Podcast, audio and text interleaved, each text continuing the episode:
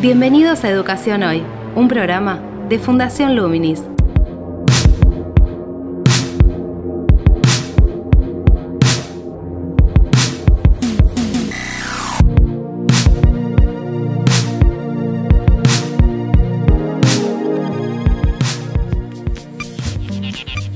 Hola, ¿qué tal? Soy Gabriel Latorre y estoy dando comienzo a Educación Hoy, el podcast que realizamos desde Fundación Luminis abordando diferentes temáticas de educación en Argentina. El programa anterior habíamos tomado la problemática del abandono escolar en este contexto de cuarentena. Entre las voces que convocamos para poder analizar esta cuestión estaba la de Cora Steinberg, especialista en educación por UNICEF Argentina. Hoy vamos a retomar su voz para profundizar la entrevista tomando algunos de los temas que, abordamos, específicamente en el programa anterior charlamos sobre los vínculos en la educación, los vínculos en el contexto educativo, en el marco de la pandemia, que implica, digamos, que el ámbito de la escuela en realidad sea un, tiempo dentro de la casa, conviviendo con su familia para poder estudiar conectados, conectados a Internet. Eso en el caso de las familias que han podido hacerlo, otras eh, no, no han tenido esa posibilidad, otros alumnos no han tenido esa posibilidad, no se han podido conectar por diferentes motivos lo que genera condiciones de inequidad que propenden al abandono escolar. Muchos de los datos que dan cuenta de esa situación están presentes en la encuesta Hogares que realizó UNICEF para la evaluación nacional del proceso de continuidad pedagógica por parte del Ministerio de Educación Nacional, es decir, ellos, UNICEF colaboró con el, con el Ministerio para realizar ese informe que nutrió a la evaluación y allí hay, bueno, una serie de datos que, que están mostrando parte de esta, de esta situación, la cantidad de computadoras disponibles por alumno, eh, la situación en la cual pueden estudiar eh, o, no los chicos en relación también a las características de sus acompañantes educativos en el caso de que los tengan, al nivel de estudios que tienen sus familiares. Bueno, toda esa serie de datos van a estar presentes de manera más o menos explícita en varias de las preguntas que le hacemos en la entrevista de hoy. Allí retomamos la cuestión de los vínculos, pensamos también en estrategias para trabajar con, los docentes, también analizamos un poco todo el proceso en el cual hemos eh, estado desarrollando las prácticas educativas en el contexto del COVID y pensamos también en función del escenario futuro presente, porque la vuelta a las escuelas en muchas provincias eh, se está transformando en una realidad aún con, con marchas y contramarchas, como en el caso de la provincia de San Juan. Tomando en cuenta esas incertidumbres, la idea también fue abordar algunas estrategias posibles para intentar llevar adelante una práctica educativa para la cual no hay demasiadas referencias previas que tiene que ver con condiciones de, cuidado en cuanto a distancias, en cuanto a protocolos, de los que también ha participado con, con sugerencias la organización UNICEF. Retomamos una línea de trabajo que tiene, que tiene esta institución centrada en las escuelas rurales, donde la modalidad de plurigrados, de chicos de diferentes edades conviviendo y aprendiendo y enseñándose entre sí, puede ser un, esquema que, del cual se pueden tomar algunos aspectos para adaptar en, este escenario de una educación eh, en pandemia con una modalidad semipresencial que combina lo virtual y la presencia cara a cara en las escuelas. Les propongo entonces que avancemos con la entrevista para seguir recabando claves para pensar este proceso educativo en el cual estamos insertos e intentando adaptarnos, pensando también eh, las posibilidades de, los escenarios próximos. De alguna manera, algo interesante también de estar viendo un proceso de crisis es que hace, nos hace pensar, nos obliga a pensar nuestras propias concepciones, nuestras propias prácticas, revisarlas y pensar también las posibilidades de cambios y de transformaciones de un sistema educativo que previo a esta situación del COVID lo estaba requiriendo, tanto en la voz de, la disposición de los alumnos como de los docentes y de los directivos. Escuchamos entonces a Cora Steinberg en Educación Hoy. Actualidad en Educación Hoy. ¿Qué estrategias te parece que se pueden llevar adelante para recuperar a los chicos que, se han caído en este proceso? ¿no? Siendo que algunos hasta tienen la posibilidad de, una conexión, aunque sea a través de, un teléfono dentro de la casa. Bien, a ver, ahí sobre ese tema, bueno, como, como vos eh, conocés ya los resultados que se difundieron de, del informe a familias en el marco de la Evaluación Nacional de Continuidad Pedagógica, permitió identificar que hay un conjunto de chicos y chicas, cerca de un 13%, que eh, a lo largo de este periodo han tenido una baja o nula continuidad pedagógica, ¿no? Y este es el grupo, me parece, al que vos referís y al que realmente hay que identificar de manera temprana para poder construir distintas estrategias seguramente para asegurar que ellos no se desconecten de, del vínculo con la escuela, ¿no? Estos chicos y chicas en general son chicos y chicas más vulnerables, la mayoría de la escuela secundaria, de la secundaria estatal, con bajo o nulo acceso a las tecnologías. Y creo que aquí las estrategias que ya se han desarrollado en nuestro país, hay experiencias muy interesantes en la provincia de Santa Fe, en la provincia de Córdoba, en Río Negro, digamos, también en provincia de Buenos Aires, donde muchas veces la apuesta es a hacer un trabajo territorial en articulación con distintas organizaciones que permitan identificar a través de tanto información de la escuela, de las comunicaciones, poder hacer contactos más individualizados y seguimientos más cercanos para entender primero cuál es la situación de la familia, cuál es la situación de los chicos y chicas y luego pensar estrategias específicas, ¿no? Digamos, quizás pensar en grupos con tareas específicas, hacer llegar a esas familias materiales, los recursos necesarios. A veces se han implementado también ampliamente la distribución de cuadernillos impresos, asegurar que los materiales estén llegando, darle un seguimiento más periódico, más frecuente. Creo que ese es el desafío que, que viene en lo inmediato. El Ministerio de Educación informó que están en la elaboración de un programa para avanzar en esta línea,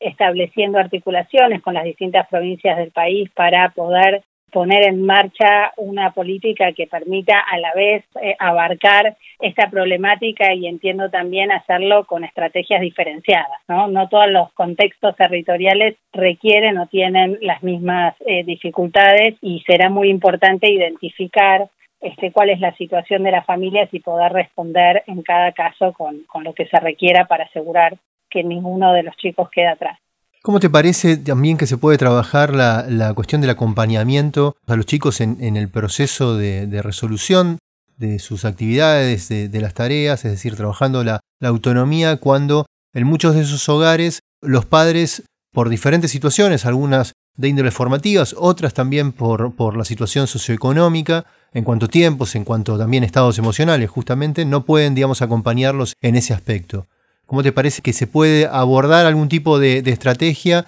en la cual tanto desde la virtualidad como en cierto tipo de contacto dentro de lo posible pueda llegar a acompañarse por esas dos vías el reforzamiento de esa autonomía y de la resolución también de, de las dudas, consultas y de un ordenamiento, como mencionabas también en un principio, ¿no? En relación a, realizar rutinas escolares dentro del hogar. Bueno, es, es interesante lo que decís, porque encontramos muchas veces que, que, es la situación, ¿no? De muchos chicos y chicas que, que justamente se encuentran en, en hogares con, con desiguales condiciones, ¿no? En algunos donde están los padres, pero también quizás teniendo todos los recursos, los padres no tienen el tiempo para acompañar, ¿no? En el horario escolar coincide con el horario laboral. Eso también es un escenario, ¿no? Para aquellos que lograron sostener el teletrabajo también ha sido un desafío muy grande poder acompasar el trabajo con el horario escolar que coincide absolutamente. Entonces, esto que señalás último para ese caso es importante encontrar cuál es el momento del día en el que los padres pueden acompañar, asegurar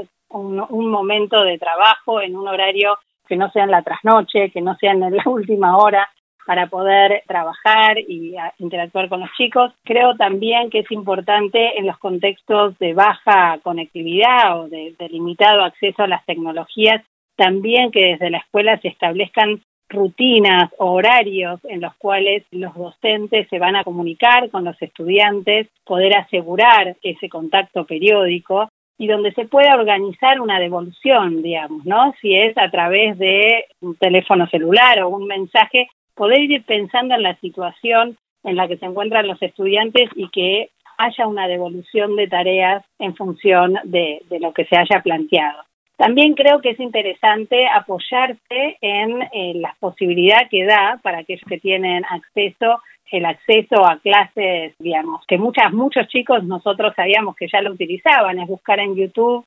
recursos variados para poder acompañar las explicaciones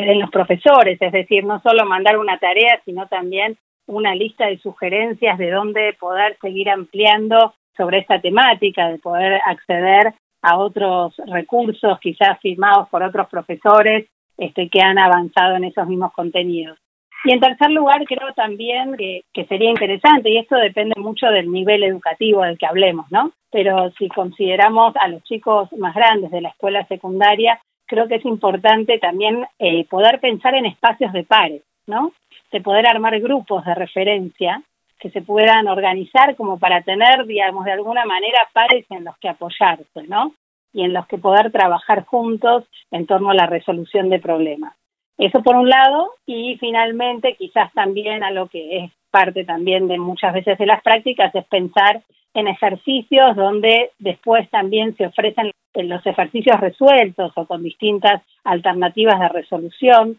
de las consignas que se envían, de modo de que también los estudiantes, sobre todo pensando en las más grandes, puedan hacer ese ejercicio de evaluación de sus propios logros, de sus propios avances y, poder tener referencias y ejemplos para, para cotejar. Me parece que ahí hay una batería de temas que, que va a ser necesario considerar y que este siguiente semestre creo que encuentra también a todos los docentes con algo de esta experiencia, con habiendo probado distintas cuestiones y pudiendo incrementar también y fortalecer las distintas estrategias, ¿no? Mencionabas la posibilidad de, retomar, por lo menos con los más chiquitos, pero también se puede hacer lógicamente con, con más grandes, chicos de secundario, la reflexión, un poco la recuperación de lo que estamos viviendo, es decir, de la situación de, de la pandemia, de la situación de, del aislamiento, de todos los temas que circulan también en los medios y en las conversaciones en los hogares que repercuten o, generan emociones, ¿no? Sean angustias, sean miedos, este, sean formas de, incertidumbre. Eso implica cierta forma de metacognición si se trabaja desde cierta sistematización en, la educación, ¿no? en el desarrollo de alguna actividad. Y por otro lado, recupero dos cuestiones, una que, ha mencionado en otra entrevista eh, Gustavo Yáñez en relación como a, los, los, chats de los chicos del secundario se están secando de temas que tienen que ver con vivencias en común. Y otro, una propuesta que había surgido en el, en el webinario que había organizado el Ministerio, del cual participaste, que desde mm, la dirección de, de escuelas planteaban que estaban realizando grupos eh, reuniones eh, grupales con alumnos del secundario, tipo un Zoom con, varios chicos para no tratar temas educativos, sino vincularse, ¿no? Trabajar la cuestión de, del vínculo que implica este, trabajar el afianzamiento de la comunidad, ¿no? Y, del grupo. ¿Cómo ves estos dos temas, estas dos cuestiones que son aspectos que inciden claramente en la predisposición o en la disposición, digamos, a, al aprendizaje, ¿no? A vincularse no solo con el otro, sino con el, con el conocimiento, con el aprender. ¿Cómo ves estas dos cuestiones que, planteamos y, qué tipo de estrategias ves en relación a, poder articularlas, si, si te parece que, son temas articulables o no, o para trabajar también una dimensión más del reforzamiento de esa autonomía en los alumnos, ¿no? los chicos? Yo creo que todas las estrategias, actividades y, realmente creo que este, este contexto nos invita a ser muy creativos que puedan generar condiciones para el encuentro entre pares deben ser como parte de las prioridades de, las actividades por venir, ¿no? Digo, estos datos que, que, tenemos en función al impacto en la situación emocional y, y comentarte que entre los adolescentes cerca del 40% ha manifestado tener sentimientos negativos y vemos entre abril y julio un incremento de aquellos adolescentes que respondieron a la encuesta y señalaron estar angustiados, deprimidos este, o muy preocupados y entonces yo creo que realmente eh, es importante pensar la vuelta, pero sobre todo el cómo recomponer los vínculos entre ellos, espacios de, esparcimiento, de reflexión. La verdad que ellos muchas veces, los chicos ya están, digamos, ¿no? interactuando, lo hacían antes de la pandemia y se ha incrementado en este tiempo, pero es cierto que la escuela y la propuesta de los docentes puede enriquecer esas propuestas, ¿no? Y entonces proponer desafíos, proponer pensar situaciones que estamos viviendo ahora y, generar con ellos distintas conversaciones. Este caso que vos decís, el ejemplo de, de, la posibilidad del encuentro entre diferentes, ¿no? Entre quienes usualmente seguramente no se iban a encontrar en un encuentro presencial o no estaban en la lógica incluso local de, sus encuentros, me parece que son las oportunidades que brinda la tecnología para aquellos que pueden acceder. Nosotros desde UNICEF, por ejemplo, para contarte un ejemplo muy concreto, eh, venimos trabajando muy fuerte para asegurar que los chicos y chicas que viven en las comunidades más dispersas, más alejadas del país, que no tenían secundaria, eh, tengan la posibilidad de acceder a un modelo, a una escuela secundaria a través de las tecnologías. Esto se viene eh, realizando en el sur desde el año 2009-2010 y en las provincias del norte desde el año 2012. Y nos encontró, digamos, más allá de que se logró en más de 100 comunidades acceder, digamos, lograr de que los chicos tengan escuela secundaria mediada por tecnologías, la pandemia hizo que no puedan ir a la escuela donde está la conectividad. Y sin embargo, este año encontramos distintas estrategias para seguir el vínculo y para promover espacios eh, de articulación y de participación. Y semanas atrás tuvimos varios encuentros con chicos de seis provincias diferentes de los rincones más alejados en sus provincias y conversando y intercambiando en torno a sus preocupaciones, con propuestas, a sus expectativas. Entonces creo que estas, este tipo de experiencias son muy ricas, son muy importantes y muy significativas hoy y creo que es muy importante que la escuela pueda propiciar, organizar eh, de manera articulada, armar redes ¿no? a nivel local para propiciar espacios de diálogo. Y sabemos muy bien que en esos espacios uno está ejercitando la oralidad, está ejercitando la ciudadanía, está ejercitando la reflexión, la metacognición, la posibilidad de, entender la situación del otro, así que sin duda desde UNICEF propiciamos y, promovemos ese tipo de intercambios y la necesidad hoy de priorizar el acompañamiento especialmente para los chicos y chicas que, están en situaciones de mayor vulnerabilidad. Te hago dos preguntas recuperando esto último que, mencionaste, ¿no? O, en toda esta respuesta. Por un lado, si ves desde los datos una correlación en eh, un desmejoramiento, llamémosle emocional, de, de, los chicos y el aumento de, de los índices de pobreza, ya que ustedes también trabajan en ese aspecto. Si quieres empecemos por ahí. Digamos, es, es difícil establecer la relación con los datos que nosotros tenemos de manera directa porque no, no, no, no lo permite, digamos, la fuente, pero es, es claro que eh, las situaciones emocionales se ven comprometidas eh, en situaciones específicas que tienen que ver con el aislamiento, con esta situación de interrupción prolongada de las actividades regulares, tanto de adultos como de niños, digamos, ¿no? Eso ha impactado en todos nosotros y, por supuesto en los chicos también.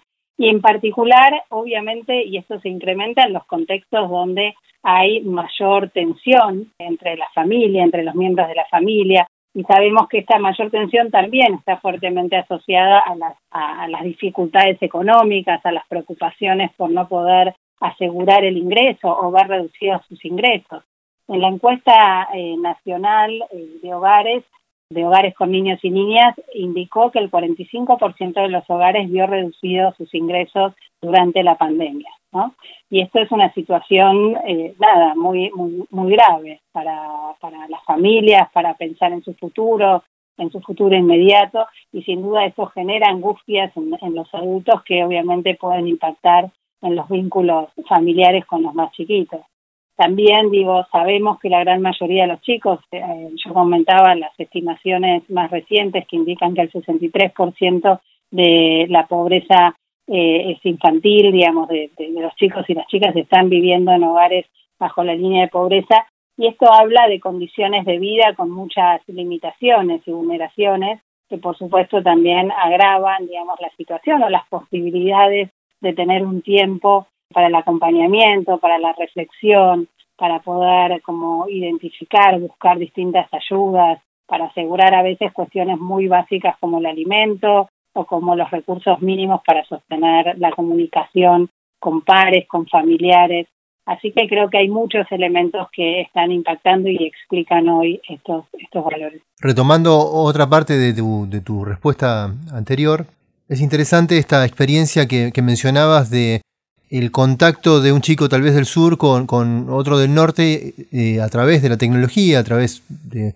una plataforma virtual, siendo que también pueden estar teniendo vivencias similares y, esto puede tener referencia con lo que acabas de mencionar, ¿no? Eh, en ese sentido, ¿qué te parece a vos que, viéndolo tal vez propositivamente, siendo también que muchos este, especialistas plantean que la educación a la cual se va a volver cuando se vuelva a las escuelas va a ser diferente en muchos aspectos eh, a la previa a la pandemia, tanto por problemáticas, dificultades, como también por, por nuevas posibilidades, ¿no? En, muchos aspectos. ¿Cuáles te parece a vos que pueden ser esas nuevas posibilidades teniendo en cuenta una experiencia como la que mencionás y teniendo en cuenta también que, ustedes trabajan eh, en lo que hace a la, a la, educación en contextos rurales, eh, también mediadas por tecnologías, siendo que ese modelo de, de, escuela rural en la que es un plurigrado, hay chicos de diferentes edades conviviendo, tal vez el más grande o el que sabe más de un tema le enseña, le enseña al otro también, lo que fortalece una autonomía. ¿Te parece a vos que, puede ser recuperado ¿no? de, esa, de ese tipo de modalidad de trabajo, siendo que se la está viendo también como un, un formato que puede llegar a ser aplicable en algunos contextos de escuelas que no son rurales. Sí, sí, totalmente, eh, absolutamente. De hecho, veníamos como nada empujando mucho, ¿no? La, la, la, necesidad de transformar la escuela secundaria, en particular si pensamos en ese nivel y, de poder como potenciar. Sabemos que la escuela tradicional que hoy extrañamos tanto tenía también sus propios problemas para asegurar que todos los chicos y chicas logren transitar su escolaridad y acceder a ese conjunto de aprendizajes y habilidades claves para su vida, ¿no? Y realmente extrañamos la escuela como ese espacio de encuentro y como esa posibilidad de eh, compartir con pares un proceso de aprendizaje, ¿no? Creo que es fundamental para mí en, lo que viene pensar de manera muy creativa y, y, y hacer, digamos, y abrevar a las buenas prácticas y a las experiencias positivas que, se han puesto en marcha de cómo hacer una articulación, ¿no? Y cómo asegurar que los espacios de encuentro presencial estén cargados del intercambio, del encuentro con el otro, del trabajo con el otro y el, el tiempo de trabajo en los hogares y remoto pueda tener una dinámica que propicie, bueno, la resolución de problemas, la investigación, la experimentación y la indagación eh, con distintos recursos. Hoy la encuesta también de, hogares nos permitió conocer que efectivamente el tipo de tareas que los chicos están haciendo mayoritariamente son tareas individuales de manera sincrónica. Entonces realmente se, se, ha perdido en estos, en estos meses ese espacio del trabajo colectivo que es tan fundamental en todo proceso de, aprendizaje, ¿no? el entender y escuchar al otro y, y, bueno, y en ese intercambio ir como reflexionando en torno a, a, nada, a lo que se está abordando y cómo apropiarse de ese conocimiento. Entonces, me parece sí muy buena la pregunta en el sentido de cómo pensar una educación mixta, cómo aprovechar de la mejor manera los distintos espacios y sus potencialidades y sus limitaciones, ¿no? De vuelta creo que hay alguna experiencia que dio estos meses eh, hay varias iniciativas que recogen buenas prácticas, docentes, directivos que pudieron encontrar algunas pistas de cómo trabajar con sus comunidades, entendiendo cuál es la situación de, de los chicos y las chicas con las que están trabajando y entonces poder expandir esas prácticas, ¿no? Y decíamos el modelo mediados por tecnologías que tienen mucha potencialidad, el trabajo multi, multiedad, ¿no? Armar agrupamientos diferentes, entre los estudiantes en función de quizás también las condiciones en las que están eh, dando continuidad pedagógica, ¿no? Y poder pensar en aquellos chicos y chicas que no tienen conectividad, cómo llegar, qué tipo de actividades compartir con esas familias, con qué orientaciones para asegurar su continuidad y comunicación y vis a vis trabajar con quienes tienen la posibilidad de otro tipo de recursos. Nada, trabajar de otra manera, digo, me parece que, que va a ser, es un desafío enorme para el sistema educativo, es importante acompañar a los docentes y a los directivos en este sentido y que las políticas también puedan como ofrecer distintos espacios de acompañamiento, de formación, de orientación, de asesoría en cómo poder ir generando estas transformaciones y, y estos desarrollos en un tiempo que es ya, ¿no? Digamos, con lo cual me parece que sí hay, digamos, experiencias eh, de donde abrevar en nuestro país, sí hay eh, mucho compromiso por parte de los docentes, eh, y esto hay que también señalarlo, y hay una alta valoración de las familias del trabajo que se ha podido hacer en este tiempo de emergencia, ¿no? La encuesta muestra también que 8 de cada 10 adultos consultados valora mucho el trabajo que las escuelas han hecho en este tiempo para sostener la escolaridad de los chicos Y eso también es algo que es una ganancia, ¿no? Digo, estamos, creo que hay un nivel de compromiso en la comunidad educativa y en las familias por construir las mejores posibilidades para acompañar y para sostener los aprendizajes y será también eh, desafío de la política poder acompañar y fortalecer las estrategias y los, los programas que se están implementando para avanzar en la democratización del acceso a las tecnologías, para sostener estrategias diferenciadas como los programas de televisión, los cuadernillos impresos, para aquellos contextos donde eh, quizás tome más tiempo eh, llegar a, asegurar el acceso a todos los recursos. Esto que mencionás, no sé, por ejemplo, hoy escuchaba que, en Ciudad de Buenos Aires planteaba la posibilidad de, que los chicos que no tienen conectividad puedan asistir por medio de un protocolo a la escuela a usar las computadoras y conectarse a Internet. Eso por un lado. También por otro lado mencionábamos cuando hablamos con el ministro de, Educación de Córdoba, ya que no, no hay más aulas para dividir los grupos, este, un, grupo de 30 chicos en dos de 15, tal vez utilizar espacios de, la comunidad. Digo, tal vez en un pueblo puede ser la biblioteca pública, donde también hay, hay conectividad. Eh, bueno, veían la dificultad de organizar eso porque seguramente hay cuestiones que tienen que ver, cuestiones legales de, cobertura de una RT, por ejemplo, si hay un accidente ese tipo de, cuestiones. ¿Cómo ves vos también? Siento que también en el contexto de las escuelas rurales se usan todos los espacios que, están disponibles, ¿no? Y a veces también eh, puede ser no, necesariamente el propio, el propio de la escuela. Totalmente, totalmente. Y yo, yo creo que es, es, muy interesante poder valorar eh, la posibilidad de usar. Hay un montón de cines, de teatros, de clubes